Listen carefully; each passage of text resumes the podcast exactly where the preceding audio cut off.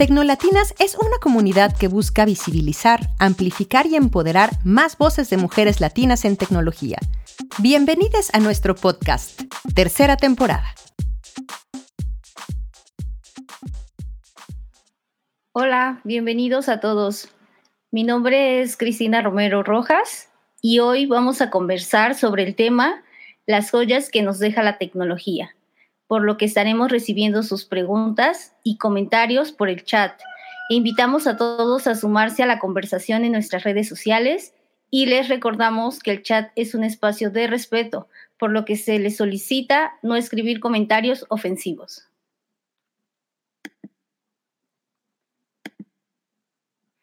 En esta ocasión, agradecemos la valiosa participación de nuestras invitadas. Así que comenzamos con su presentación. Bienvenidas, chicas. Les pediría que nos hablaran un poco de ustedes. Eh, comenzando con Gaby, por favor. Hola, Cris. Gracias. Hola a todos los que nos están viendo y escuchando. Eh, bueno, pues yo soy Gabriela Muñoz. Eh, la mayoría de las personas en redes sociales me conocen como SuperGaps. Soy diseñadora de experiencia de usuario. Actualmente trabajo en Therapify, que es una startup que brinda psicoterapia online. Lo que nosotros hacemos es brindar bienestar emocional a todas las personas que lo necesitan. También estoy en la asociación Mentoral AC, que es donde eh, llevamos a cabo el programa Technovation Girls. Para las personas que no conocen qué es Technovation Girls, es un programa para niñas de 12 a 18 años, donde les enseñamos a programar. Y pues si están interesadas en invitar a sus hermanas, hijas o primas a participar en el programa, nuestra convocatoria está abierta.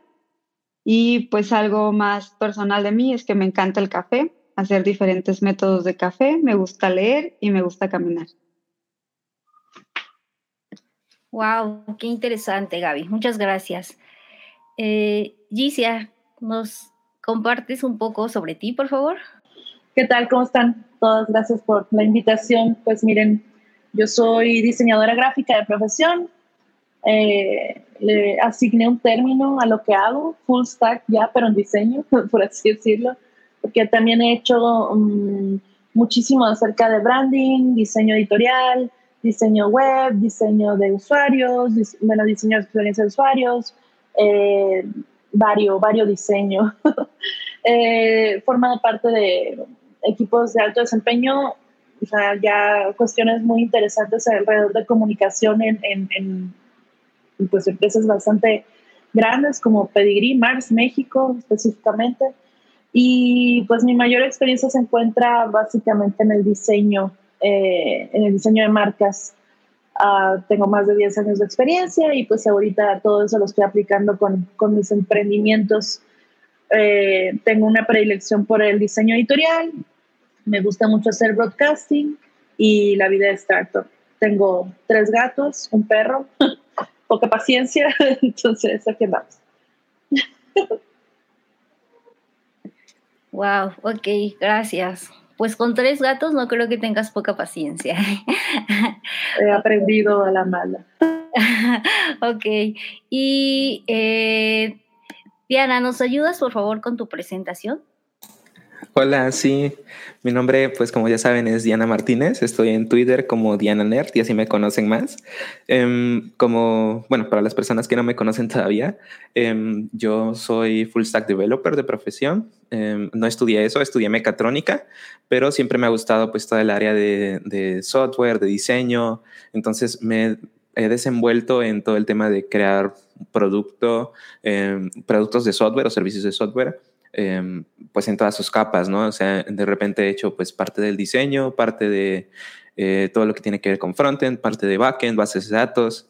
Entonces, mm, pues como, como buen full stack no he sido experta en todo tampoco, no, es posible, pero pues digamos que soy capaz de construir un pequeño sitio o una pequeña plataforma desde cero por mi cuenta, ¿no? por otra parte, soy súper entusiasta de la robótica me gusta mucho desde que era pues muy chica y actualmente de hecho estoy dirigiendo mi propia comunidad de robótica que ya más que mi propia comunidad, creo que es de toda la comunidad, porque ya han tomado bastante la batuta en la organización, pues algunos voluntarios y voluntarias, em, que se llama Robots Latam. Y estamos tratando de promover pues que se desarrolle la robótica profesionalmente en Latinoamérica. Ese es mi background. Wow, qué interesante y, qué bonita misión, ¿no? Que más adelante vamos a ver un poco más a detalle de todo lo que, de que nos hablaron ahorita en la presentación. ¿Sale? Ok, bueno, vamos a iniciar un poco con, con la dinámica de, las preguntas. Y eh, bueno, antes les voy a platicar un poquito de mí. Yo soy Cristina Romero Rojas. En los últimos años me he dedicado al análisis de datos, principalmente como al análisis geoespacial, que es algo que, ya traigo varios años trabajando y, que me gusta, que me apasiona esa parte. Eh, formo parte de muchas comunidades de Tecnolatinas. Eh, estoy en un proyecto de WOP o Control de la Calidad. Soy parte del Instituto Internacional de Ciencia de Datos y este año me incorporé como voluntaria y me invitaron como, como juez en Clubes de Ciencia México. Entonces, eh, me gusta mucho participar en meetups que me invitan o en proyectos que me invitan, eh, principalmente para impulsar la participación de las mujeres ¿no? en la tecnología y pues aplicar los conocimientos, a hacer lo que nosotros llamamos data for good, para la sociedad y eh, me gusta mucho correr también. ¿Sale? No soy tan experta como Gaby en, eh, el café, sí tomo, sí tomo mucho café, pero no hago tantas mezclas como Gaby. Ya después me contará Gaby eh, un poco de su experiencia en ese tema, ¿sale? Ok. Y ahora vamos a empezar como ¿Cuál es el proyecto o de los trabajos que nos mostraron o proyectos que tienen o las comunidades que están trabajando o colaborando actualmente? Si quieren, podemos llevar el orden que traíamos, Gaby, Jitzia, eh, Diana y, yo, ¿sale? Ok, arrancamos Gaby, por favor. Sale. Bueno, yo estoy pues en dos proyectos, pero pues el que es mi trabajo actual, que es Therapify, es un proyecto que me encanta por esta parte de que ayudamos a las personas a, estar bien. Y eh, me gusta porque hemos como rompido esta barrera y este estigma de la psicología, ¿no? Y que hemos dado acceso a más personas a que puedan tomar esa decisión de, tomar terapia. Nosotros lo que hacemos, pues es que tenemos eh, más de 200 psicólogos, tú puedes entrar a la página, pagas el servicio a través de, de la plataforma y puedes tomar tu sesión en, la plataforma, ¿no? Entonces, ese es en el proyecto que actualmente estoy. Eh, me gusta mucho cuando vemos personas que pues están mejor día por haber tomado terapia con nosotros y pues eso es a, grandes rasgos. Wow, sí, y lo importante que es actualmente, ¿no? Por todo lo que estamos viviendo en pandemia, eh, porque muchas personas aún tienen miedo eh, de salir, ¿no? Entonces es una eh, super oportunidad para los que requieran este servicio, lo puedan hacer pues desde la comodidad de sus hogares. Gracias. Sí, que es de manera más privada. Claro, claro, también. Y aparte existe pues la seguridad, ¿no? Y la confianza en que pueden platicar como los temas y, es como igual, ¿no? Cara a cara. Ok. Y eh, ¿nos puedes hablar un poco? Por favor. Claro, este, bueno, ah, comunidades, he estado en varias.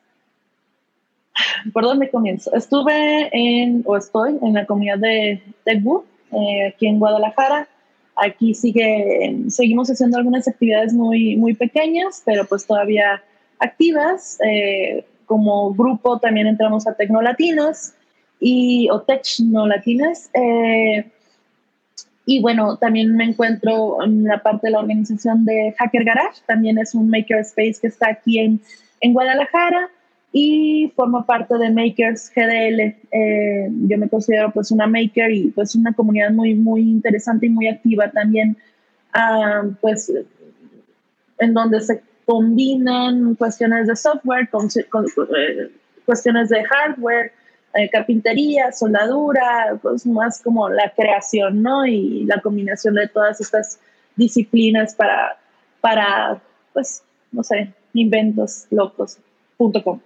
Y bueno, comunidades. Y actualmente pues yo estoy con mis emprendimientos que son Menú Ideal. Menú Ideal es una plataforma que pretende darle herramientas a los, a los restauranteros principalmente, aunque no es exclusivo.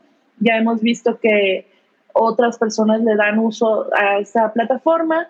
Es subir un inventario, subir un menú y que puedas hacer tus cobros, bueno, tomar los pedidos, eh, y hacer tus cobros en línea. Mm, parte de esto eh, también dio pie a un servicio alterno que se llama, o que lo nombramos Yumi, que es un servicio de, mm, se puede decir, un comparador de tarifas de servicios de última milla que ha estado resolviendo cuestiones muy interesantes pues de entregas para personas que no tienen flotillas de, de motocicletas para, o bueno, de envíos básicamente, y eso sí está, está, está ahorita en un pivot. Eh, básicamente lo estamos, mm, ay, se me fue la palabra, lo estamos validando, ¿no? Y pues es algo que va bien. Eh, y eso es a mí algo que me, me, se me hace muy interesante, ¿no? La parte de la adaptación rápida de las cosas para ver qué funciona y qué no, ¿no? Básicamente. gracias.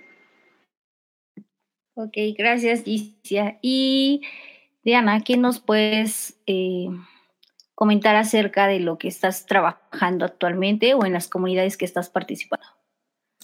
Hola, sí.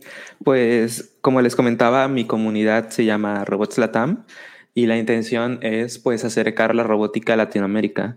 Em, hace unos un par de meses tuve la oportunidad de dar una charla y pues a grandes rasgos Latinoamérica sabemos que tiene mucho rezago tecnológico, ¿no? Sabemos que estamos hasta 50 años detrás de otros países en cuanto a las tecnologías que se están desarrollando y a las que tenemos acceso incluso para la vida cotidiana. Y hay muchas cosas que vemos todavía muy lejanas o que vemos imposibles o que todavía nos parecen del futuro, pero cuando vas a esos países en realidad ya existen y son cotidianas, ¿no? Algo que sucede mucho y que yo noté es que hay mucha gente que quiere aprender robótica, que quiere entrar a esas tecnologías, pero una es un área que es multidisciplinaria y que por lo tanto es complicada de aprender. Es, em, es como ser full stack ¿no? en, software, que, que, no cualquiera se avienta todos los temas necesarios para poder pues, hacer un robot. ¿no? Y creo que en primer lugar ese es como un primer, ¿cómo se le llamaría?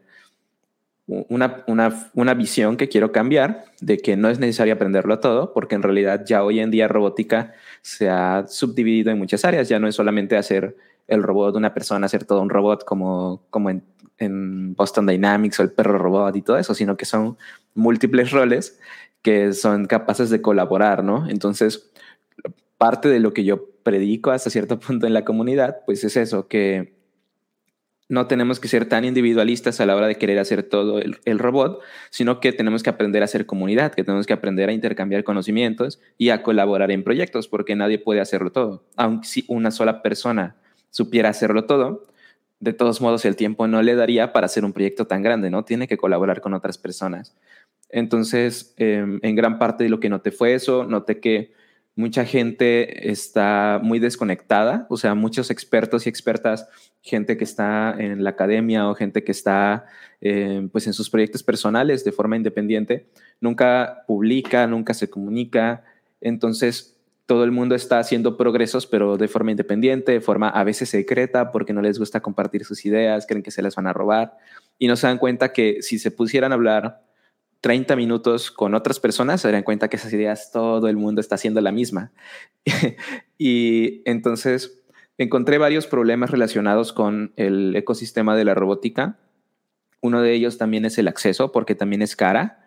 Em, hasta cierto punto hay un, pues se nos ha hecho eh, pensar, hasta yo creo, también es un paradigma que es, que, es, cara, pero también creo que esa es otra cosa que hay que cambiar, que eh, a mí me gusta definirlo como el objetivo de la ingeniería desde Latinoamérica. Creo que la ingeniería o todas las áreas de la ingeniería tienen esa cualidad que es que pueden hacer maravillas con, con la parte económica. O sea, si tú tienes Em, por ejemplo, muchas tierras y hay que labrarlas y hay que sembrarlas, pues sembrarlas y labrarlas a mano es una cantidad de esfuerzo muy grande, pero si tú tienes máquinas con las que puedes automatizar muchas cosas, entonces es menos trabajo que cargar. Entonces, creo que la ingeniería y la tecnología pueden ayudar a la sociedad, sobre todo a las personas que tienen menos recursos, a hacer las cosas. Y creo que como ingenieros, ingenieras o aspirantes solamente entusiastas, aplicar cosas de ingeniería para resolver precisamente el tema de costos o el tema de acceso es una herramienta pues muy, muy que tenemos que tener que, claro que tenemos esa posibilidad, ¿no? Como está Therapify, que sabe que con tecnología puede darle más acceso a las personas a la psicología, ¿no? Entonces, em, pues mi objetivo es crear toda esta nueva forma de pensar y por ello salen varios proyectos. Estamos trabajando en proyectos pues de, de hacer los meetups, por ejemplo, donde se trata de divulgación principalmente de estos temas. Estamos tratando de hacer que más gente colabore en proyectos. Por ejemplo, hay en puerta uno de un mini robot de ultra bajo costo. La intención es justo no, tener que acceder a robots de esos, de los que hay en, en, los... Si tú te pones a buscar en foros de robótica, el robot más sencillo te cuesta unos 10 mil dólares, unos 5 mil dólares. Entonces queremos hacer que los costos pues ya no estén hechos para la Unión Europea, para Estados Unidos, sino que estén hechos para gente que los pueda pagar en Latinoamérica, estudiantes que muchas veces no tienen pues el, ni siquiera eso, ¿no? Ni siquiera lo que tendría, por ejemplo, un profesional. Entonces queremos hacer eso y queremos hacer que sea más accesible en general la tecnología. Así que eh, no nos quedamos solo en robótica, sino que entramos a áreas relacionadas. Esa es a grandes rasgos.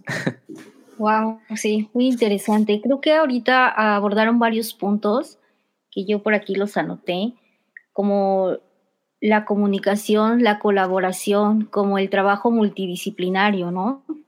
A veces queremos hacer todo y hay proyectos que son para un equipo, ¿no? Para gente que cada quien tiene como su expertise ¿Y qué va a suceder con eso? Pues que van a ser más rápido, que si yo me tardaba un año en hacer ese proyecto sola, si eh, entramos cinco o seis cada uno con el expertise que se requiere, lo vamos a hacer en dos meses, ¿no? Entonces creo que a veces eso, eh, yo lo enfoco un poco más como a las personas de antes, porque ahorita yo, yo, o al menos de todas las personas con las que me rodeo o, de las comunidades en las que estoy, todos tienen como esa parte de colaboración, ¿no? De ayudar, de aportar, de trabajar en equipo.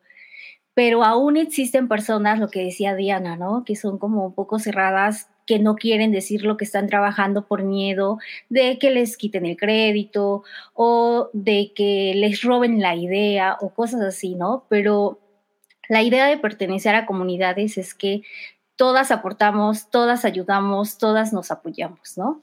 Entonces, creo que eso es algo que, las invitamos también para que se unan a comunidades.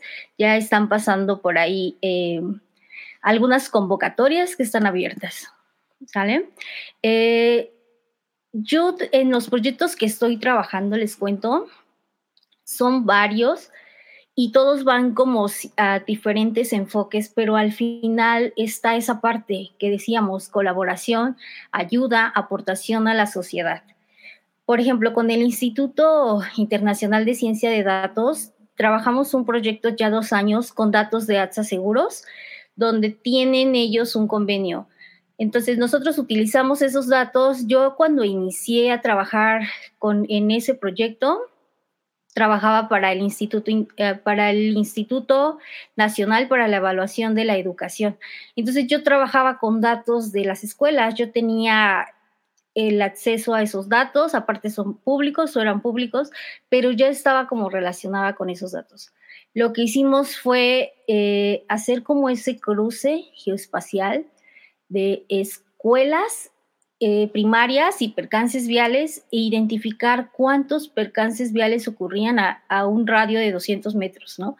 Sacamos el listado de esas escuelas buscando principalmente como cruces peligrosos para los niños. Y eh, en la parte de WOP, de los, damos cursos de R. Aquí lo importante es, lo que nos diferencia es que son a bajo costo, que damos muchas becas, principalmente para mujeres, damos becas para estudiantes. ¿Para qué? Para de alguna manera eh, que tengan ese acceso al, al, toda la parte de cursos de R, que va un poco enfocado más como para los industriales, pero tenemos ahí como la parte tecnológica, ¿no? Y también de impulsar el uso de software libre. Eh, con las latinas pues ahí tenemos pues varios temas como eh, practicar inglés, como todos estos, los podcasts que se hacen, los meetups, como toda esa red que se tiene, ¿no? También de apoyo. Y en los clubes de ciencia es la primera vez que participo, me tocó ser parte de los jueces. Realmente es increíble eh, los proyectos que presentan estudiantes de los últimos semestres de preparatoria y universidad. Tienen asesores de Estados Unidos y de universidades de México pero yo en serio que quedé sorprendida del nivel que tienen y de las cosas que hacían, que yo decía, wow, esto es como de maestría o doctorado, ¿no? Entonces, está muy padre. Eh, ojalá puedan seguir las páginas, puedan también involucrarse y la idea es como acercar la ciencia a, esas personas y, y también vencer como esa barrera de que tal vez eh, los latinoamericanos o los mexicanos no podemos acceder a becas a otros países, ¿no? Europeos o de Estados Unidos. Entonces, eso a mí me gusta. Ok, a ver, vamos a continuar. Eh, ¿Qué las impulsó a trabajar o colaborar en esta iniciativa? ¿Qué te impulsó a ti, Gaby? Qué bonito todo lo que dijiste, Cris. Me enamoré de lo que haces. Felicidades. Gracias. ¿Qué me impulsó a mí? Bueno, eh, yo conocí Therapify desde que se fundó, entonces eh, me impulsó la historia que hay detrás de Therapify y por qué nació. Igual la pueden buscar, pero básicamente eso, ¿no? Que al final todos necesitamos ayuda psicológica. También me impulsa el saber que estamos ayudando a las personas incluyéndome, o sea, el, poder romper esa barrera de que aunque si bien todavía es un, ah, un privilegio el acceso a la terapia, pues estamos haciendo lo posible para que la mayor cantidad de personas pueda acceder a ella. Y pues eso, eso es creo que lo que más me impulsa, el saber que estamos ayudando a alguien y el impacto es en la vida de una persona. Sí, creo que ahí yo agregaría como la parte de, como las barreras, ¿no? Como las barreras de tiempo y de espacio, porque muchas veces decimos, no tengo tiempo, ¿no? Pero pues solo te puedes levantar y, y, tomarla como pues en un horario tal vez flexible, ¿no? O ya no tienes que trasladarte hasta el otro lado de la ciudad con tráfico. Ya puedes programar como la cita y, y, ya va a ser como que más sencillo, ¿no? Como ese espacio. Entonces creo que igual la pandemia, eh, si lo vemos como de la parte tecnológica, pues nos ayudó un poco a vencer eso, ¿no? Ahorita nosotras estamos reunidas de diferentes lugares y estamos aquí, ¿no? Compartiendo como la experiencia con toda la comunidad a través, pues, de las redes sociales. Entonces creo que eso agregaría igual como en todos los proyectos, ¿no? Y, eh, ¿y qué te impulsó a ti, Gicia, en todo lo que haces? Uy, bueno, aparte de comunidades, creo que es un asunto muy, mucho más personal que, social, primero que nada. Eh, yo vengo de otro estado mm, y eso me, entrar a comunidades me ayudó mucho como a integrarme a una, precisamente a actividades, ¿no? acercarme a la gente, a no estar este, sola ahí picándome los ojos en la casa. Mm, creo que fue una oportunidad para envolverme y hacer cosas de provecho ahora sí.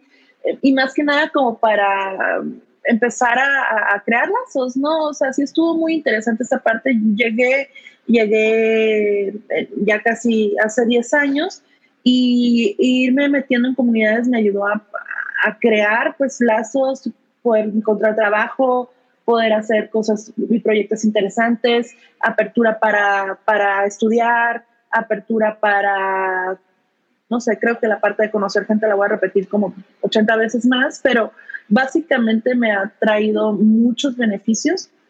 Mm, eso pues de alguna forma me inspiró para poder regresar un poquito de, de, apoyo pues, a, mi comunidad, ¿no? Ya sea programación, ya sean mujeres, ya sean makers, ya sea lo que sea. Entonces, esa parte ha sido, ha sido fundamental para, pues para, para mi vida aquí en, en, otra, en otra ciudad.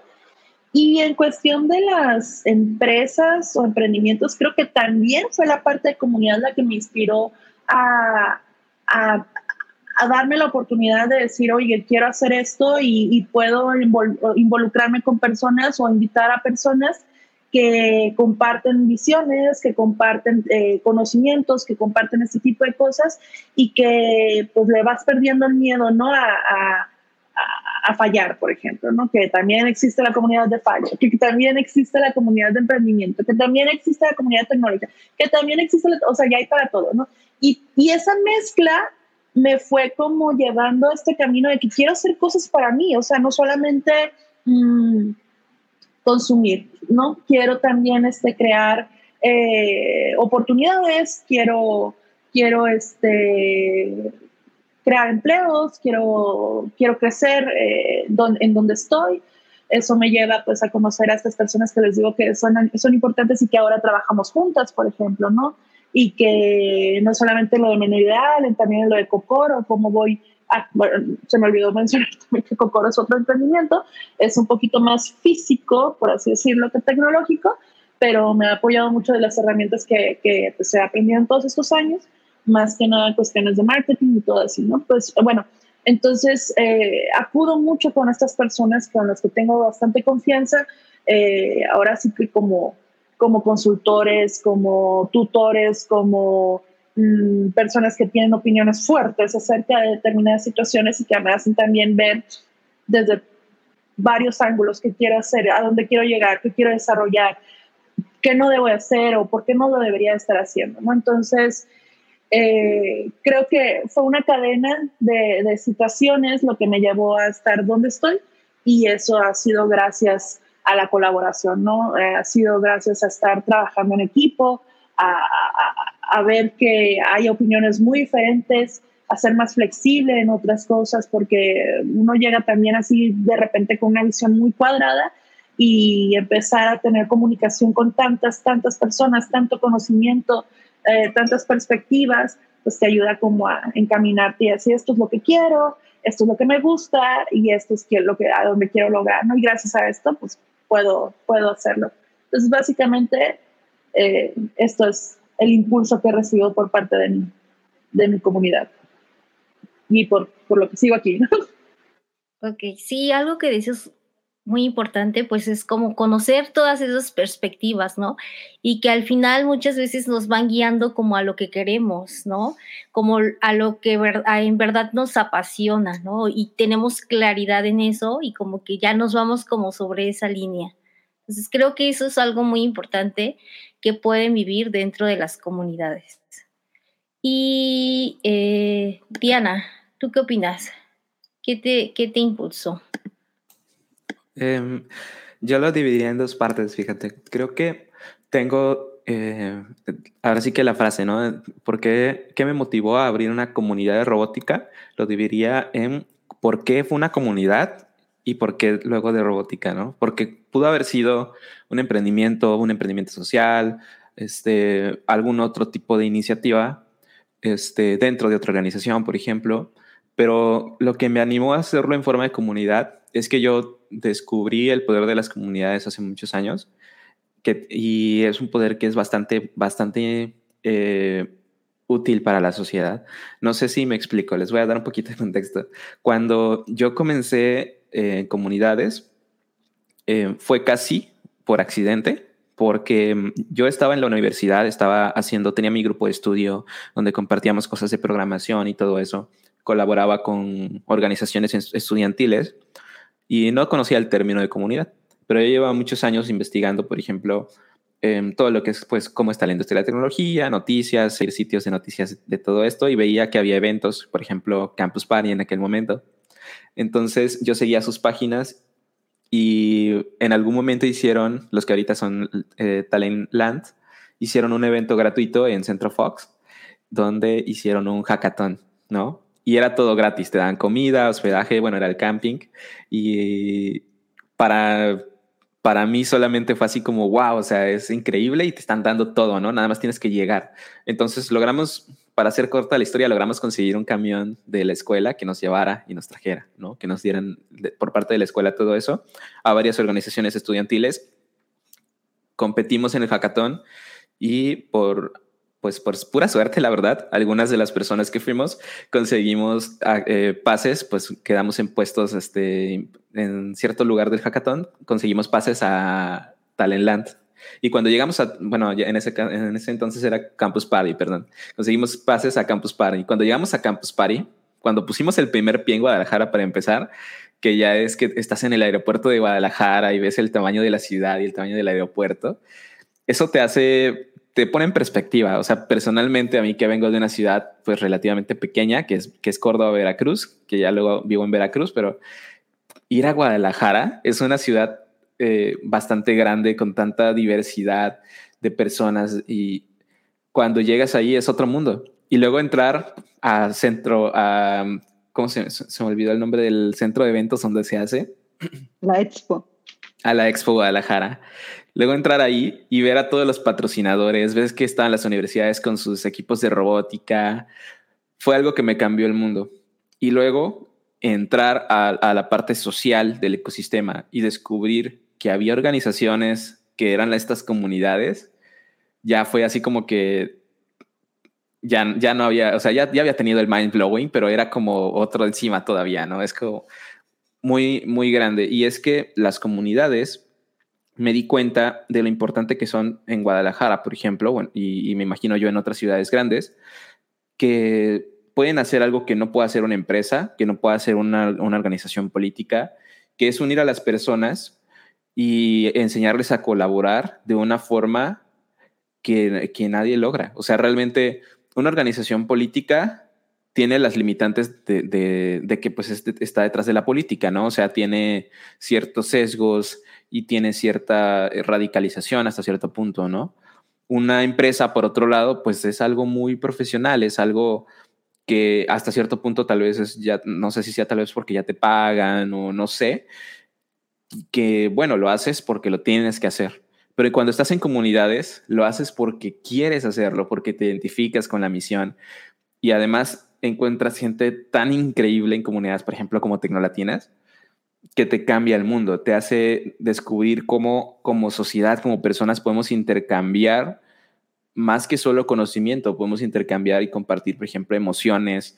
Cuando, cuando nos quedamos con esa idea, regresamos a Veracruz, creamos comunidades de tecnología en Veracruz y nos tocó organizar, por ejemplo, eventos este, con Jimena, no sé si anda por ahí, Jimena Cruz, que se organizó Talent Land, eh, perdón, Talent Nights en un teatro, así logramos llenar bastante el teatro, este, y ver las emociones que se generan detrás cuando estás organizando y cuando consigues que voluntarios que son simples chicos universitarios o simples chicas universitarias tienen contacto con sus ídolos, que son los ponentes, en backstage. Y cuando ves que, que o sea, se mueven tantas emociones que, que hay personas llorando por las emociones que, se están viviendo en su vida, ¿no? Incluso después del evento se te acercan personas diciendo, me cambiaste la vida. O sea, yo vine a estas conferencias, nunca había venido algo así y yo tenía problemas antes de venir aquí y cuando escuché la ponencia de tal persona, me cambió la vida para siempre.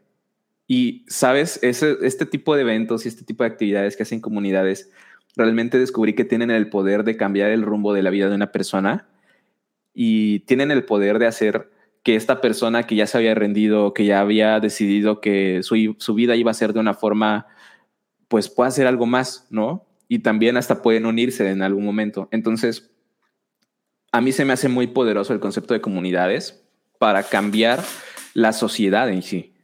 Y por otro lado, em, bueno, cambiarla ya a un lugar positivo, ¿no? Y por otro lado, el por qué lo hice de robótica, pues sí fue un poquito más egoísta.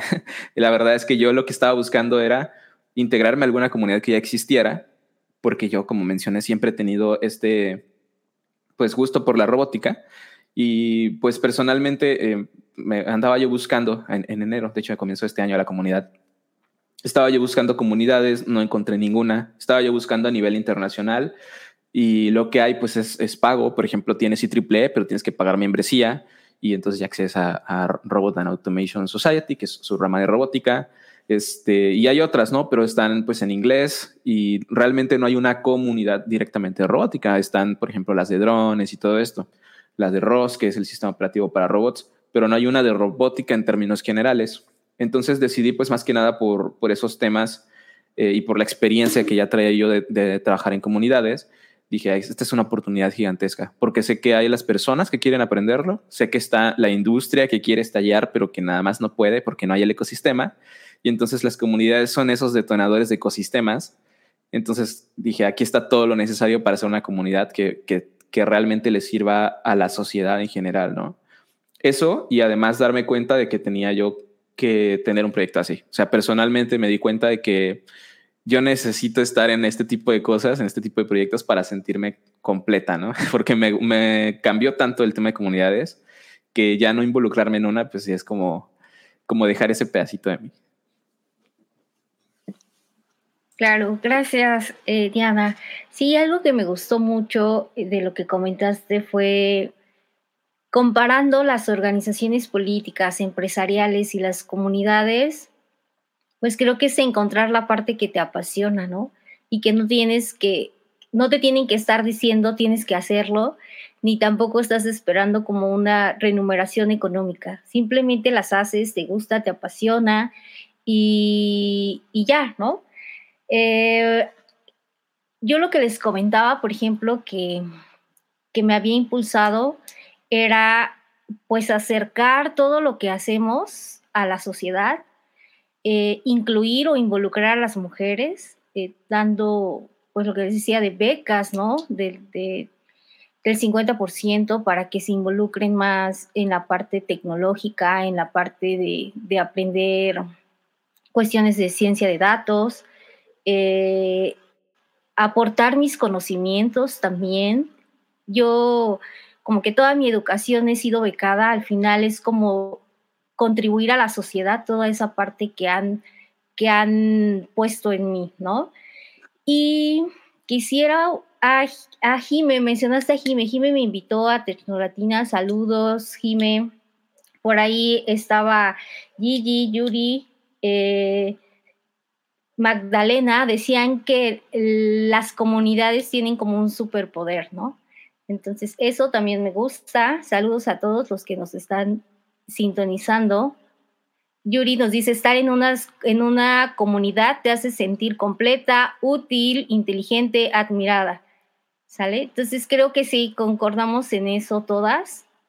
Eh, sentirnos como útiles o lo que decía Diana, ¿no? De inspirar a otras personas. ¿Ok? Ahora voy a juntarles dos preguntas, como qué impacto social creen que tenga su proyecto y qué es lo que más les gusta de ese proyecto. A ver, Gaby. Bueno, impacto social, bueno, pues primero, eh, a diferencia de los otros productos o servicios en los que yo había trabajado, que venía yo de un mundo de, consultoras y, de un mundo de B2B, eh, realmente yo no veía el impacto en el usuario final como diseñadora, y pues el estar en Therapify me ha permitido entender que el cambio que hacemos eh, en front o cualquier cosa que hacemos eh, tiene un impacto directamente en las personas que están usando el servicio. Entonces, eso es como a mí lo que más me encanta, de que siempre llegan como comentarios buenos de gracias a ustedes, pues pude mejorar mi relación, por ejemplo, con mi pareja, o gracias a ustedes hoy me siento mejor, ¿no? Entonces, al final del día el impacto es directamente en una persona y pues como diseñadora lo veo directamente, ¿no? O sea, rápido es fácil saber si, si lo que creamos les gustó, les está ayudando y si no, pues hay que cambiarlo, ¿no? Entonces, y lo que más me gusta es, eh, yo cuando entré, no, o sea, porque hacer psicología online no es nada más como, bueno, voy a juntar psicólogos y listo. O sea, hay muchas leyes por detrás, hay muchas normas, hay muchos protocolos que tenemos que seguir. Lo que más me gusta es que eh, dentro de nuestro equipo tenemos un equipo dedicado a la parte clínica y son todas psicólogas, ¿no? Entonces eso es lo que más me encanta, poder realmente hacer cosas bien de acuerdo a todas las normas que hay, aprender de ellas, o sea, saber también, por ejemplo, cómo te diriges a un paciente, qué si le puedes preguntar, qué no. Eso es como lo que más me gusta, como ese core del equipo de, de, psicólogas y que tenemos muy, eh, pues es un hábito porque somos una startup de, de salud mental, de que si me siento mal, eh, lo comunicamos, ¿no? O si estoy en depresión, lo comunicamos, si necesito un psiquiatra, lo comunicamos, ¿no? Entonces, también como esa apertura a hablar esos temas que a lo mejor en otro espacio de trabajo no se te permite o tienes pena o tienes miedo, pues acá está completamente esa apertura de yo me siento así, la verdad no me siento cómodo activando la cámara o esto está pasando en mi vida y está súper padre, ¿no? Eh, eso es lo que, lo que más me gusta y, y, por supuesto mi equipo, ¿no? Creo que todos, todas las piecitas pues vamos hacia el mismo lugar y pues eso. Gracias, Gaby. Sí, creo que eso es importante, ¿no? Que todos vayamos como hacia el mismo camino y eso nos ayuda a que las cosas fluyan, ¿no? Como que de manera, de la mejor manera y como sin tantos problemas, ¿no? Eso me gusta. Y Gicia, por favor. A ver, eh, ¿qué impacto social en cuestión de los demás de estos dos proyectos, por ejemplo, bueno, la cuestión de comunidad pues es un poquito obvio, todas estamos aquí involucradas, entonces pues lo que lo mencioné también hace un momento es casi casi regresar, ¿no? Regresar un poquito de todo lo bueno que podemos ofrecer o que se nos ha abierto, ¿no? Puertas y, y pues tratar de regresar un poco de eso. Y ya en la cuestión pues de, de empresa, mmm, lo estuvimos buscando hace relativamente poco en, en este, en equipo y básicamente es como poderle dar herramientas a las personas que no las tienen, pues en cuestión de menú ideal. Probablemente sí hay un negocio detrás, definitivamente. Tampoco es como que somos madres de la caridad o algo por el estilo, pero eh, sí hay una cuestión de herramientas para personas que tienen locales o tienen restaurantes y, y pues son pequeños, ¿no? No se involucran tanto en la tecnología, le tienen miedo, este no saben cómo sacarle provecho y dentro del ofrecer un producto así, siempre viene un poquito de educación, ¿no? Siempre viene un poquito de, de mira, pues yo te voy a ayudar, te voy a llevar paso por paso, eh, obviamente porque nos conviene a nosotros que las personas se digitalicen, pero, pero está interesante, ¿no? Cómo también se vuelve una herramienta eh, en provecho de las personas, ¿no? Y poder, a veces vemos terceros cómo se están despedazando por las comisiones y cómo casi casi dejan encuerados así a los a los a los este, restauranteros, bueno, algunos, los más chicos, por así decirlo. Y, y bueno, esta es otra alternativa, ¿no? Para poder hacer lo propio, para poder, poder, poder entender que ellos también pueden tener control en sus bases de, de datos de contactos, por ejemplo, ¿no? Eh, Sí, estoy de acuerdo, como dice Magdalena, que es muy importante acercar la tecnología y las microempresas a todas las personas, definitivamente. Y eso es algo que nos damos cuenta que falta mucho. Pareciera, porque estamos nosotros en determinado nivel, que todo el mundo tiene un celular, que todo el mundo tiene internet, pero nadie, o sea, eh, puede, que sí sea así, pero en realidad no, no se aprovecha como herramienta de trabajo o no se aprovecha como, eh, pues sí, como un, como un aliado, ¿no? En lugar de solamente ser algo de consumo o algo de, de en donde voy a ver memes. Hay mucha gente que solamente lo tiene para, a ese nivel, ¿no? Ah, es la forma que me comunico por WhatsApp, es la forma que veo memes, en la forma, en la, es la forma en que veo eh, mis redes sociales pero cómo aprovechar todo eso en pro de lo que tú estás haciendo, ¿no? Y cómo eh, ayudar a tu, pequeño, a tu pequeña empresa, cómo tener alternativas para que no te eh, encueren, no encontrar una mejor palabra ahorita, eh, los corporativos un poquito más grandes, ¿no? Entonces, va por la parte de ayuda, va por la parte de educación, todo eso es algo que a mí me, me gusta mucho y que pues, si le puedo seguir sacando ese tipo de, de provecho personal, acercar a las personas a ese tipo de, tecnologías, pues lo voy a seguir haciendo aquí eh, y en estos emprendimientos, y en comunidades y, en donde tengo oportunidad. ¿Qué es lo que más me gusta? Pues de menú ideal un equipo. Básicamente mm, siento que trabajo con personas brillantes eh, y, y, entender los flujos, por ejemplo, las ventas, que yo no soy ventas en sí, pero apoyo mucho mi trabajo en eso para saber en, dónde, a dónde tenemos que dirigirnos, algo por el estilo. O programación, que si bien yo no programo, eh, pues trabajar con una persona o trabajar con esas personas que tienen otra visión, eh, pues también nutre muchísimo a los proyectos. Y en cuestión de Cocoro, pues creo que es el, un amor que tengo por el, por el mundo animal y creo que, no creo, más bien el desarrollo de la misión de Cocoro va, va el acercar a las, a las personas con sus mascotas, ¿no? Crear el bonding. En este caso, pues es un tema muy particular, muy, muy este, muy específico, se me hace muy chistoso hablar de, mascotas aquí, pero, por ejemplo, las personas notamos que las personas cuando les dan croquetas a sus animales solamente les sirve, eh, les sirven su porción y ahí los dejan. Y cuando les dan el tipo de alimento que yo manejo, que es el BAS, em, pues tienen que medirlo, tienen que, pesarlo para decir, ah, si esta es la porción que le tienes que dar, estás más pendiente que se coma todo, ah, ya dejó una blueberry te la comes. O sea, hace hace que las personas estén más, más en contacto con, con, el perro y no nomás lo dejen ahí, ¿no? De que, ay, mira, ahí está comida y sale, bye. Sí, sí ha hecho estos lazos más, más interesantes, ¿no? Y además de que pues, tiene los beneficios de, de, que no se deshidratan tanto, no, no son tan, um, no se enferman, eh, etcétera. Trae, trae varias cosas. Entonces, eh, los perros son pasión. Soy hija de veterinarios, entonces siempre hemos estado como muy, hemos sido animaleros todo el tiempo, ¿no?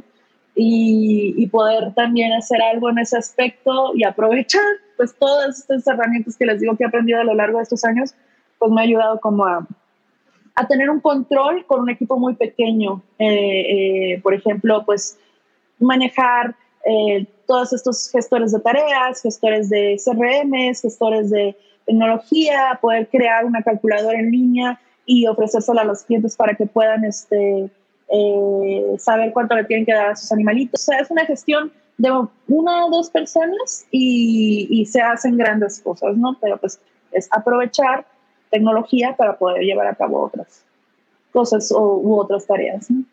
Pero pues por ahí va.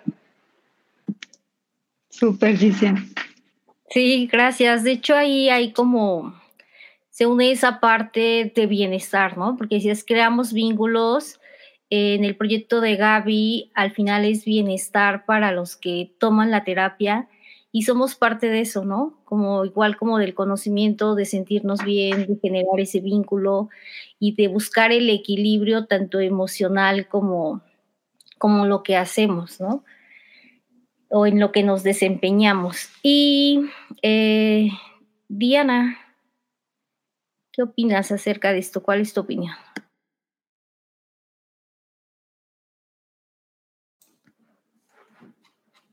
¿Qué onda? ¿Sí me escuchan? Sí. Sí, sí, adelante. Ah, ok. Bueno, sí, pues sobre esto, pues sobre todo creo que en la comunidad hemos tenido pues bastantes ejemplos de cómo las, pues, las mismas comunidades benefician a las personas, ¿no? Em, creo que el hecho de poder contactar a otras personas, el hecho de poder generar esas alianzas con nuevos conocidos, nuevas personas, otras organizaciones, hace que la comunidad en sí haya, pues, pues, se fortalezca, ¿no? Creo que es importante también destacar que eh, Robots Latam no tiene solamente un sentido eh, técnico, sino que también tiene un sentido social. Tenemos la intención de que sea accesible, ¿no? Que sea accesible para la gente a nivel de Latinoamérica, pero también por algo es, es Robots Latam y no Robots Veracruz o Robots México, sino porque entendemos que em, es necesario en toda la región y que no necesitamos em, solo focalizarnos en una, en una pequeña zona, ¿no? Que sería hasta cierto punto, eh, pues limitar también el acceso. En este caso, pues como nos une el idioma, pues mi intención fue generar una comunidad que pues hasta donde pudiera llegar, hasta donde más pudiera extenderse, mejor, ¿no? También porque pues en robótica pues hay muy poquita gente, hasta cierto punto muy poquita, sabemos que hay mucha, pero pues digamos más fácil de encontrar, pues si, hay poquita, ¿no? ¿no? ¿no? es tan común como encontrar desarrolladores de software o diseñadores. Entonces, em, pues entre más área territorial cubriéramos, pues más fácil era pues llegar a más personas, ¿no?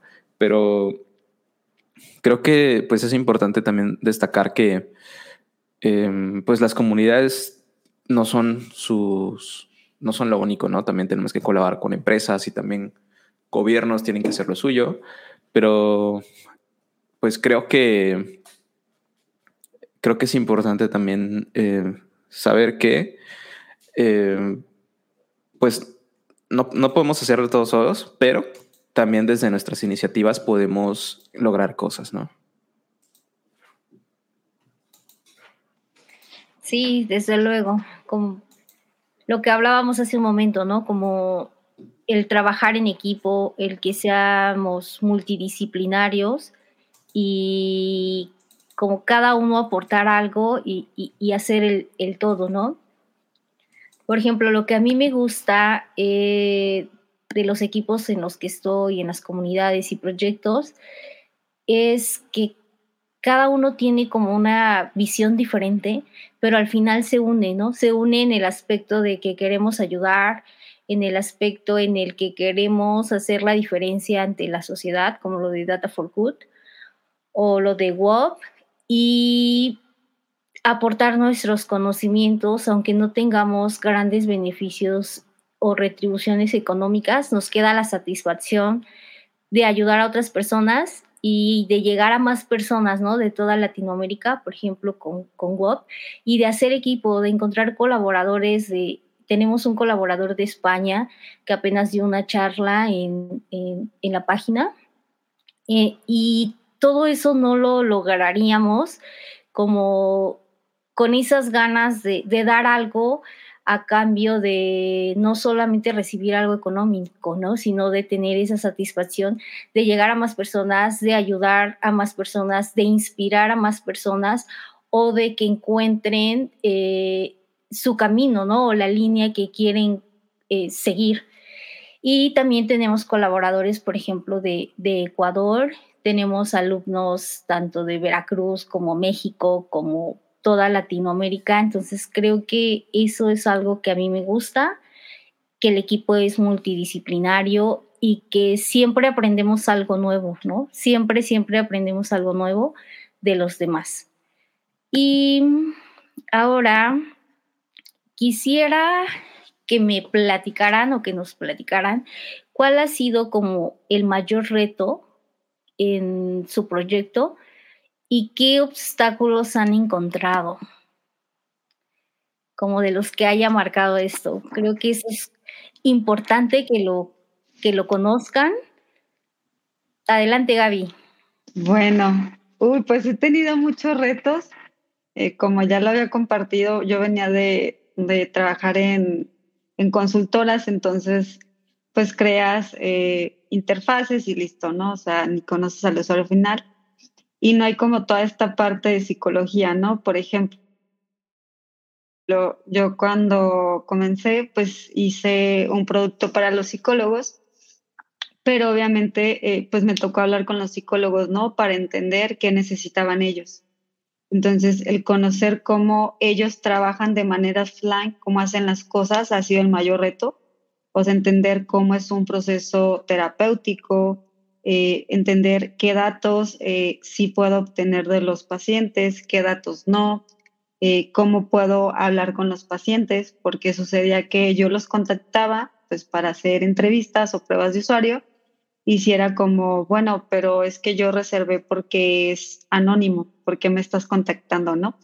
Entonces ir encontrando como esas maneras de, entender qué sí le puedo preguntar y también el, el, mayor reto pues ha sido entender el, toda la parte de psicología, o sea, desde que llega un paciente, eh, cuando hacen alguna sugerencia sobre psicólogos y entender si es buena, si es mala. Eh, toda esa parte, ¿no? Para mí ha sido un reto porque tengo que aprenderlo, no puedo yo diseñar cosas si yo no hablo con el equipo de psicólogos, si no hablo con el área clínica, ¿no? Entonces, ¿por qué se tiene que adaptar a las normas y a lo que, eh, en la manera que vamos a, hacer las cosas, ¿no? O en las que se deben de hacer. Para mí ese ha sido el mayor reto y pues eso. Ok, Gaby, gracias. Y ¿cuál ha sido como el reto que, que más recuerdas? Mm, puta, un montón.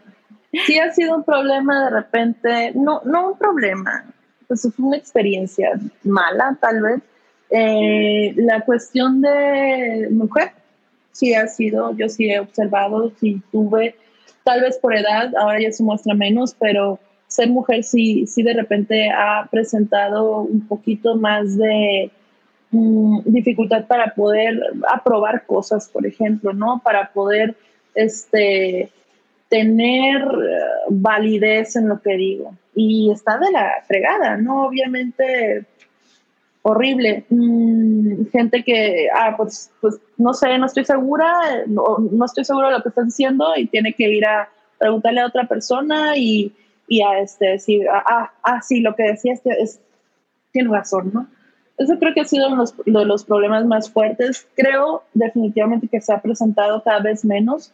Mm, también he podido como ir cerrando mi círculo a, lugares donde sí quiero estar, eh, por ejemplo, ¿no? Que, que, antes les digo que me topaba con estas situaciones prácticas, por ejemplo, en diseño, en cuestión de agencia, siguen siendo ultra machistas y ultra, este, no sé, antidiluvianas de plano, ¿no? O sea, del año del cacahuate con estas prácticas.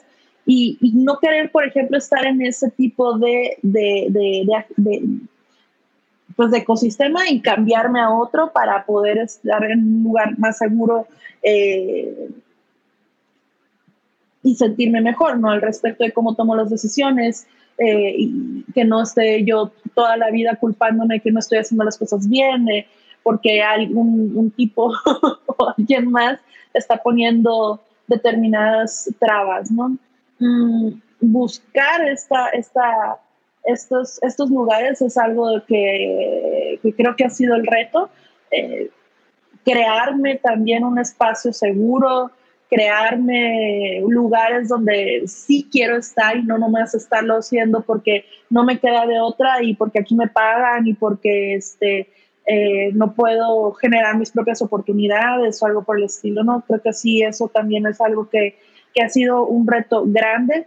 Mm, obviamente el aprender uh, cómo, cómo entrar a nuevos mercados son, retos muy buenos, muy padres, es, parte como lo que también dice Gaby, eh, de que hay que estar investigando, hay que estar este, involucrándose, hay que no nomás decir, ah, bueno, quiero hacer esto y ya, o sea, tú tienes que volver casi casi un experto en eso, no psicólogo en este caso, pues, pero, pero sí, ¿no? O sea, tantito más y te avientas a dar terapia pero ¿por qué? Porque ya te empapaste de lo que quieres hacer y en dónde lo quieres hacer y cómo lo quieres hacer, o al menos mm, eh, eh, en cuestión de visiones, ¿no? Entonces, retos hay todo el tiempo, las oportunidades nos las creamos nosotros, definitivamente. No creo que eso sí sea parte de, de, este, de educación o de, o de determinadas eh, situaciones culturales o algo por el estilo. No, cultural sí, cultural definitivamente sí. Creo que eso es parte del trabajo que se hace mucho en comunidades, ¿no? mostrar a la gente que puedes crearte estas oportunidades para llegar a determinados lados. Entonces, creo que van viendo muchos muy fuertes, más cuando uno quiere llevar a cabo una, una empresa y si no existen los retos y si no se te están presentando los retos es que no estás haciendo algo bien definitivamente.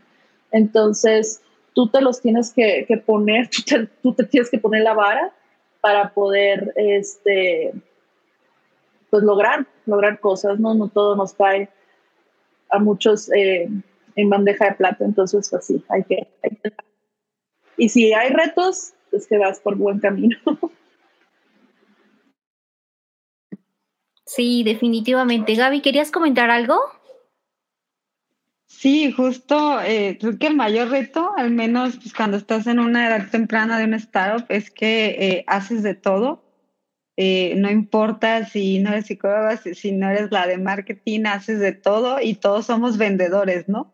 Entonces, eh, tienes que eh, tener pues ese entusiasmo y que si, y esa como apertura que a lo mejor lo que hoy lanzamos no funcionó y mañana lo vamos a quitar y ni modo, ¿no?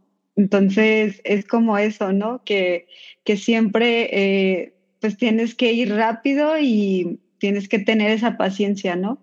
Y que no es porque no tu trabajo no lo estés haciendo bien, simplemente el mercado no, no quiere eso, ¿no? Pues nada más. Claro, sí, como no sentirse frustrado o como de rápido cambiar el chip, ¿no? Como que se vale tal vez decir, ay, no puede ser, me equivoqué, ¿no? Lo hice mal, pero ya tienes que dejarlo y, y tener otra idea o mejorar esa idea o aprender de ese error y como dice, ¿no? La vida pues continúa. Y creo que a pesar, lo, bueno, lo que mencionaba Gicia sobre que aún existe como esa barrera de que somos mujeres o, o, ese, esa no equidad de género que hay, aún existe, creo que todas las hemos vivido. Eh, el año pasado, en noviembre, hubo una sesión de historias de Tech Roar. Y en serio que, que te quedas así como, ¿es real que en pleno siglo XXI vivamos eso, sigamos viviendo eso? Y sí, sí existe. Entonces, ahí cuidado, chicos, para los que nos están escuchando, a veces los comentarios o la manera en la que nos dicen las cosas o sus acciones lleva esa parte que creen ustedes que no, pero sí, ¿verdad? Entonces ahí sí, eh, pues las mujeres hemos demostrado que lo que decía, ¿no? Tenemos como superpoderes, somos grandes en, los, en lo que hacemos, en lo que nos gusta, nos apasiona. Entonces, eh, no se desanimen. Creo que ese es como uno de los retos que a veces no, no la creemos, ¿no? O que pensamos que no lo podemos hacer o que lo que sabemos es como tan diminuto que a nadie lo va a ocupar o a nadie le interesa, ¿no? Pero no es así y eso también sirve como en las comunidades te hacen como explotar esa parte, ¿no? Que tú dices, no, pues es que eh, no sé, me invitan, pero ¿qué voy a decir, no? O, qué voy a hacer ahí. Y, ya cuando estás aquí, pues empiezas a platicar y te das cuenta que, las personas te escuchan y, tal vez se identifican contigo o tal vez les gusta de lo que estás hablando y se quieren involucrar también en ese tipo de proyectos, ¿no? Entonces creo que nunca crean que no pueden aportar nada al mundo, ni nunca crean que no saben nada, ¿no? Eh, ¿qué, ¿Qué piensas, Diana? Sí, hombre, creo que el tema de retos es, es bastante eh, peculiar para comunidades. En mi caso, creo que el mayor reto ha sido eh, mantener eh, un equilibrio con todas las variables que surgen, porque al fin y al cabo Robots como comunidad pues es una organización sin fines de lucro, es una organización que a diferencia de una empresa o un gobierno em, depende de los voluntarios y las voluntarias y de sus tiempos limitados. Em, por nuestro mismo nicho, somos una organización que, no, que, que, tiene dos tipos de públicos principalmente. Uno son los estudiantes que quieren aprender robótica y el otro son profesionales que quieren compartir robótica, pero ambos tienen ciertas limitaciones en lo que pueden hacer, ¿no? Algunos, en el caso de los profesionales, pues tienen muy poco tiempo para dedicarle a esto.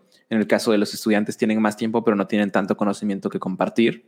Em, en el caso de los estudiantes también a veces son más tímidos o más tímidas, entonces no se animan a, convivir con el resto de la comunidad, ¿no? Y cuando estás organizando, pues, no sé, una, una, una, empresa, por ejemplo, pues tienes esa seguridad de que tienes, pues, tal vez al poquitos, pero tienes tus empleados que, que, los tienes de 8 a 8, no sé de qué hora a qué hora, pero los tienes ahí como dedicando el 100% de su tiempo, el 100% de su concentración a resolver un problema, ¿no? Pero estando en comunidades, en una comunidad profesional, de repente es como, pues no, no tienes a nadie, o sea, tienes puros voluntarios, voluntarias que tienen 15 minutos a la semana para, para darte, ¿no? Entonces es difícil también coordinar a veces, a veces esa parte y al mismo tiempo, pues te hace como optimizar mucho, o sea, te hace eh, decir, si voy a, también yo, por ejemplo, tengo mi trabajo de el día, de la semana, de lunes a viernes, tengo otros proyectos personales como los cursos que doy en Platzi y todo esto y que, que, tengo que estarlos preparando continuamente y tengo este otro tipo de actividades como pues ya de descanso, ¿no? O sea, que, también el, el, descanso pues es importante, ¿no?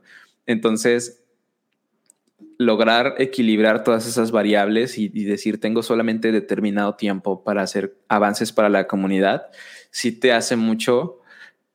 Eh, tienes que, tener, pues ahora sí que me ha tocado ser muy reflexiva respecto a, qué hacer para que esos minutos o esas horas que le dedique sean los más óptimos, ¿no? Así de que si esta semana nada más logré mandar un mensaje, ¿qué mensaje va a ser para que sea ese mensaje que afecta el 80-20, ¿no?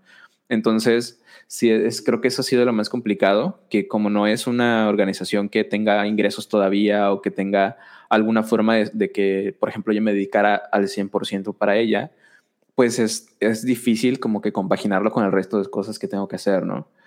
Y en ese aspecto me ha ayudado muchísimo eh, a aprender, bueno, la experiencia que tuve de comunidades pasadas me ha ayudado también muchísimo, este, aprender a, a delegar muchas cosas, ¿no? En este caso, pues, a delegar tareas pequeñas que pues un voluntario distinto pueda hacer una tarea de dos minutos cada quien, ¿no? Entonces eso hace que en lugar de entregarle a una persona una tarea gigantesca, le entrego a, a, tres personas pues tres tareas pequeñas, ¿no? O cosas así, pero sí depende mucho de que los voluntarios pues estén ahí también aportando su parte y nunca sabes cuándo alguien pues profesionalmente o personalmente ya no va a poder seguir eh, pues participando en el futuro, ¿no? Incluso el día de mañana alguien te puede decir que ya no puede seguir y, no tienes como, como reemplazar su, su, labor, ¿no? Entonces, creo que esa ha sido la parte más complicada y pues obviamente que hay muchas variables que evaluar, ¿no? O sea, eh, como comunidad mi intención es generar cierta sostenibilidad por parte de la misma, entonces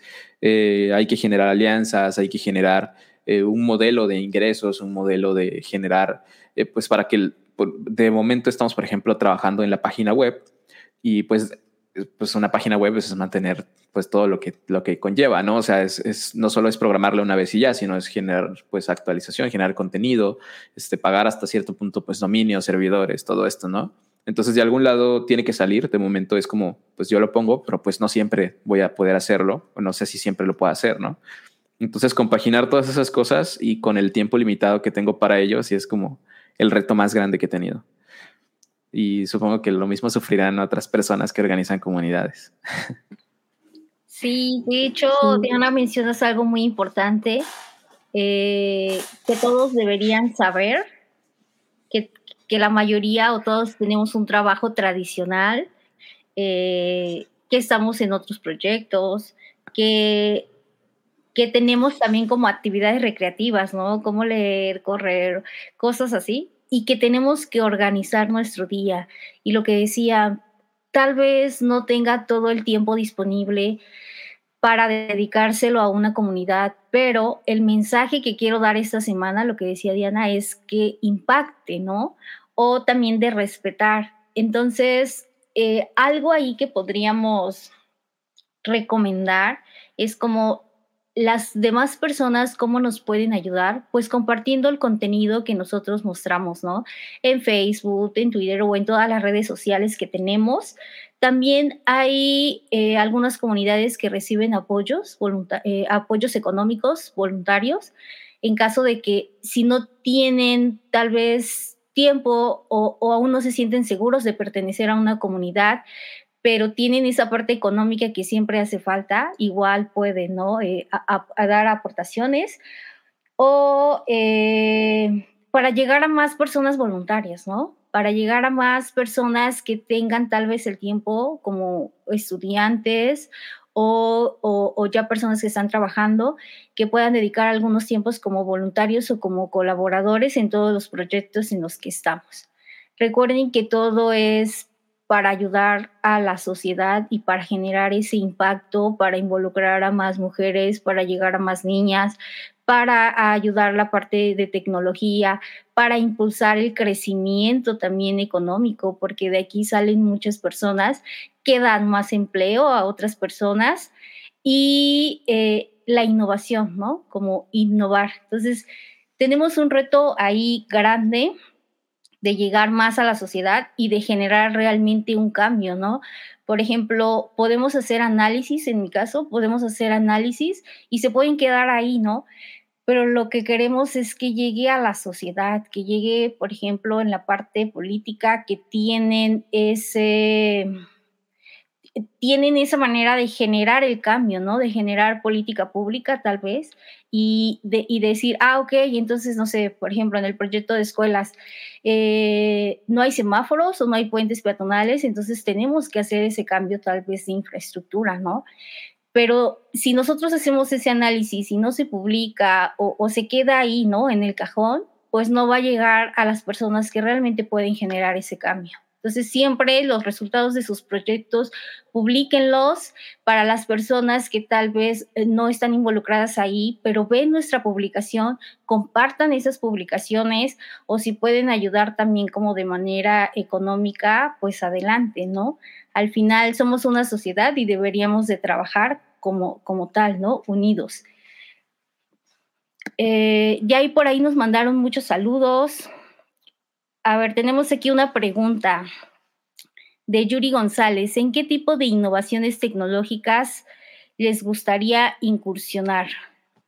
A ver, Gaby. Eh, a mí me está llamando mucho la atención la parte de datos. Ahorita me gustaría aprender un poquito más de, growth y de datos. No tanto como hacerme científica de datos, pero sí entender toda la parte de, adquisición de usuarios y toda esta parte de, de análisis en eso me gustaría incursionar. Ok, gracias. ¿Y Gitzia? Ah, creo que creo que drones es algo que me llama la atención, pero pues la cuestión física, les digo que me gusta mucho hacer cosas con las manos, este, definitivamente la robótica y sí creo que también los datos es algo que un poquito más de análisis pero sí, por ahí es algo, esas tres cosas es así como, oh, quiero, quiero. Más que nada, por ejemplo, también estas, uh, poder programar tarjetas, estas, um, P, ¿qué? PCBs, PCBs, sí, eso me, me late y quisiera hacerlo un poquito más, más en forma. Ok, ¿y Diana? Yo tengo mucho interés en seguir aprendiendo Machine Learning porque mm, ahora sí que todas las áreas full stack de la robótica que, que a veces son como un must, esa es como que la que más me falta y para poder hacer cosas más cool todavía. Ok, sí, a mí me llama mucho la atención, por ejemplo, lo de robótica eh, o de las cosas que hacen como de visión por computadora, como toda esa parte eh, como más que no se ve como como el día a día, como de desarrollar un programa tal vez, ¿no? Como cosas más futuristas, ¿no? Entonces, eso a mí me, me, me llama la atención y eso es como lo que me gustaría. Y pues de datos, pues sí, cada día que pasa, pues voy aprendiendo más cosas, me sigue gustando como toda esa parte. Y además que es como la revolución, ¿no? Como que es como lo, de, lo del día o como van a ser tal vez como las futuras, eh, bueno, más bien que es como toda la parte que engloba ahorita, todo tiene que ver como con datos, todas las decisiones deberían de ser tomadas con base a datos, entonces creo que ahí tenemos como un impacto y un reto para que sean considerados, ¿no? Y para que las empresas eh, o, o todos los datos que generamos como sociedad, el gobierno pueda pueda publicarlos y tengamos como acceso a para analizarlos y generar pues conocimiento, ¿sale?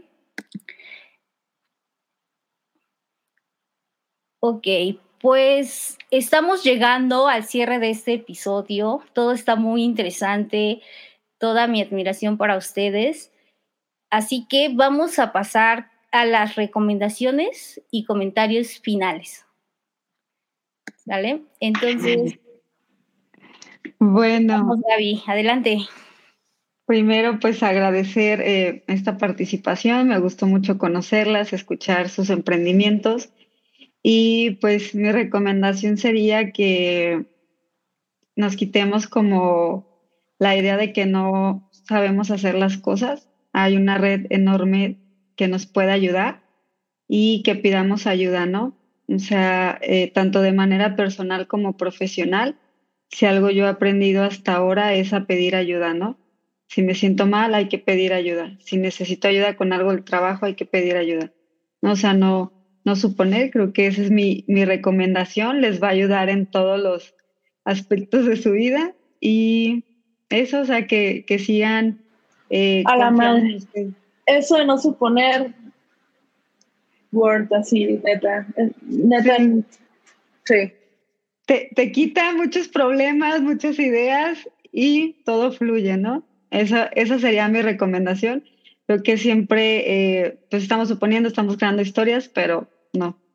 Eh, confíen en ustedes y eso. Sí, de hecho es una mala práctica, ¿no? Algún día lo leía que era más como un tema oriental, algo así, que decía que era uno de los principios, ¿no? No suponer. Entonces creo que ahí eh, lo deberíamos de poner en práctica. Y adelante, Gicia. Hmm, bueno, definitivamente, pues de aquí todos andamos en comunidad, pero sí acercarse, buscar ayuda es algo, es algo que pues, te va, te va a abrir demasiadas puertas. Creo que trabajar, trabajar en, en, en, los issues que tenemos nosotros en cuestión de, de, ego, en cuestión de traumas, porque nos ayuden o no, en, el, en el, la confianza es algo importante. Es, es, a lo mejor se escucha muy holístico y algo por el estilo, pero trabajar en uno sí hace que podamos eh, quitarnos determinadas barreras, por ejemplo, de, pues de si puedo lograr las cosas, si no confío en, en quien me rodea, si no me permito que, que, la gente me ayude, si quiero hacer todo yo, si, o sea, esas, esas como cositas que vamos arrastrando por mala educación, por malos hábitos, eh, es importante trabajar, trabajar en uno, no, no tenemos la razón de nada. Mm, hay demasiadas perspectivas y entender que no somos los dueños de la razón también es, es algo importante. Un amigo me decía siempre, los, ¿cómo era? Las, las reglas te vuelven rígido. Entonces, eh, cuando eres rígido, te quiebras. En lugar de ser un poco más flexible, este, ayuda como a abrir un poco la, la, cabeza, ¿no? Para poder lograr determinadas cosas.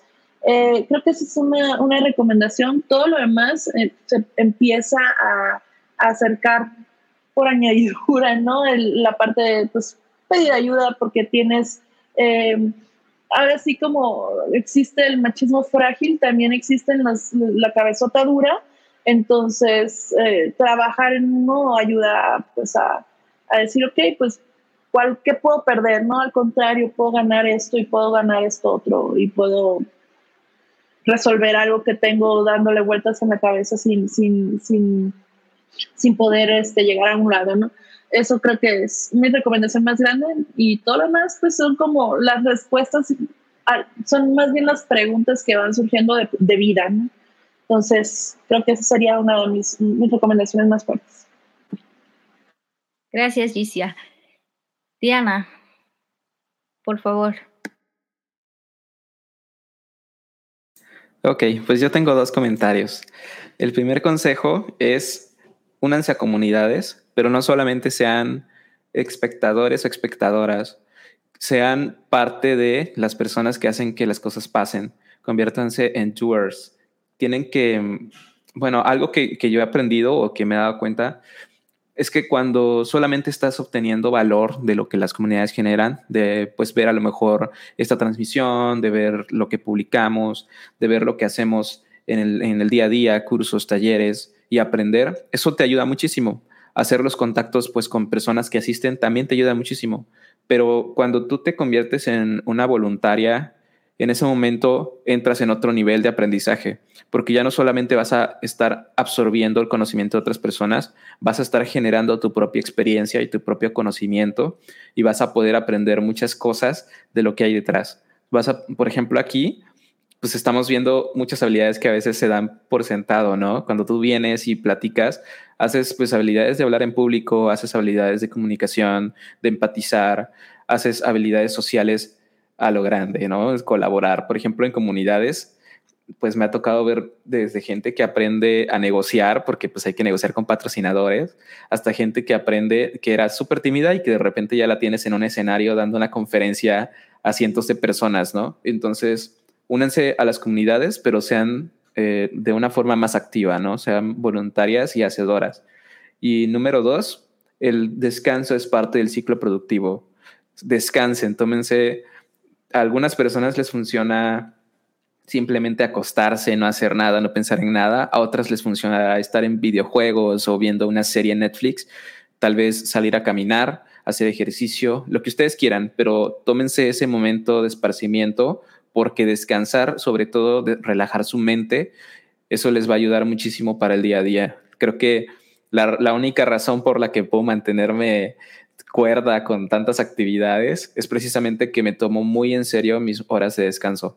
Me tomo muy en serio tener al menos un día a la semana, un par de horas en las que puedo relajarme y desconectarme de todos los pendientes, sin importar cuál sea la tarea que quedó pendiente o si es muy importante, me olvido completamente de ella y eso te ayuda a después regresar con más energías y poder continuar, ¿no? Pero si no descansas, pues en lugar de regresar al 100, pues vas a regresar al 70, luego al, al 80% y poco a poco te desgastas.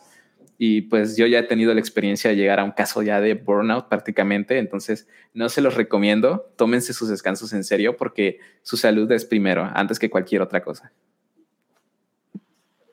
Gracias, Diana. Sí, eso es importante, eh, organizar nuestro tiempo y descansar, ¿no? El cuerpo nos lo, nos lo agradece. Eh, estoy de acuerdo en que se tienen que involucrar. Es bonito ser parte de, pero también involucrarse, lo, lo, que mencionábamos hace un momento, ¿no? No crean que, no sé, soy estudiante de universidad, todavía no sé nada, ustedes ya están aplicando, pero no, hay cosas que, que cada día podemos aportar, cosas nuevas y que podemos aprender, ¿no? Participar, siempre es importante participar eh, mi recomendación es como que busquen o encuentren o hasta se vale experimentar esa parte de encontrar como lo que realmente nos apasiona, ¿no? Y equivocarse no está mal y, y volver como que al camino y vamos a encontrar, encontrarnos, digamos, como a nosotras mismas o no se nos va a hacer pesado, ¿no? Entonces creo que encontrar como lo que nos apasiona siempre nos va a ayudar a hacer mejor las cosas, ¿no? Y no vamos a estar como decíamos hace un momento, ¿no? Pues ya lo tengo que hacer porque no me queda de otra, ¿no? Me están pagando por eso. Entonces, no, cuando algo te gusta y te apasiona, realmente ni siquiera lo sientes, no estás viendo, ay, no, ya son las siete, ya me quiero ir, ¿no? O ya quiero cerrar la computadora, ¿no? Como que sigues trabajando en eso y pierdes hasta la noción del tiempo porque es algo que realmente te gusta, porque es algo que realmente te apasiona y porque sabes que les va a servir a alguien, ¿no? O va a ser de utilidad para alguien. Entonces, esa es mi recomendación. Busquen lo que les apasiona y creo que ya no van a tener como que trabajar, ¿no? Entonces, eso es importante y, y ayuden siempre que tengan la posibilidad, eh, ayuden. Siempre que les, que les pidan algo o, o, que necesiten algo y, y ustedes lo pueden hacer, eh, háganlo. Realmente se siente bonito que lo que tú sabes le sirva a alguien más y no se cierre, ¿no? Siempre hay que compartir. Tal vez nosotros vamos a necesitar algo después y, y tal vez esa persona no sea la misma que nos regrese como el favor, ¿no? Va a ser otra persona más y que es, y es como una cadena de favores. Entonces, a mí me gusta mucho ayudar, siempre les digo, en lo que les pueda ayudar o en, eh, lo que les pueda ser útil, adelante, ¿no? Pueden contactarme y pues siempre voy a, tratar de hacer un espacio para eso. ¿Ok? Y ahora eh, tenemos un cupón del 50% en la primera terapia de Therapify.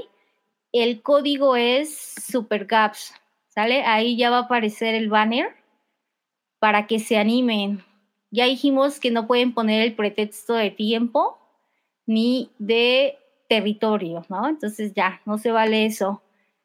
Es muy importante, siempre piensen en, en su bienestar, ¿ok? Y pues hemos llegado al final, chicos. Yo me la pasé muy bien, aprendí mucho de todas. Agradecemos a todos los que se sumaron el día de hoy. Recibimos ahí varios mensajes, eh, varias recomendaciones y quisiera también recordarles que ya contamos con un botón de donar en nuestra página que aparece en la pantalla. También se va a compartir por chat y les pedimos que compartan este podcast. ¿sí? No se olviden de dejar un like y suscribirse en YouTube y seguirnos en todas nuestras redes sociales. Muchas gracias, Gaby. Muchas gracias, Gicia, Diana. Fue un placer estar con ustedes, compartir este podcast. Es la primera vez que participo y, que soy host de, de, este podcast. Espero que se la hayan pasado tan bien como yo. Y gracias a todos los que hacen posible esto, ¿sale? Cuídense mucho y nos vemos para el siguiente round. Bye. Bye. Adiós. Si te gustó este podcast, no te pierdas todas nuestras actividades. Visítanos en tecnolatinas.org y síguenos en nuestras redes sociales como arroba tecnolatinas. Hasta la próxima.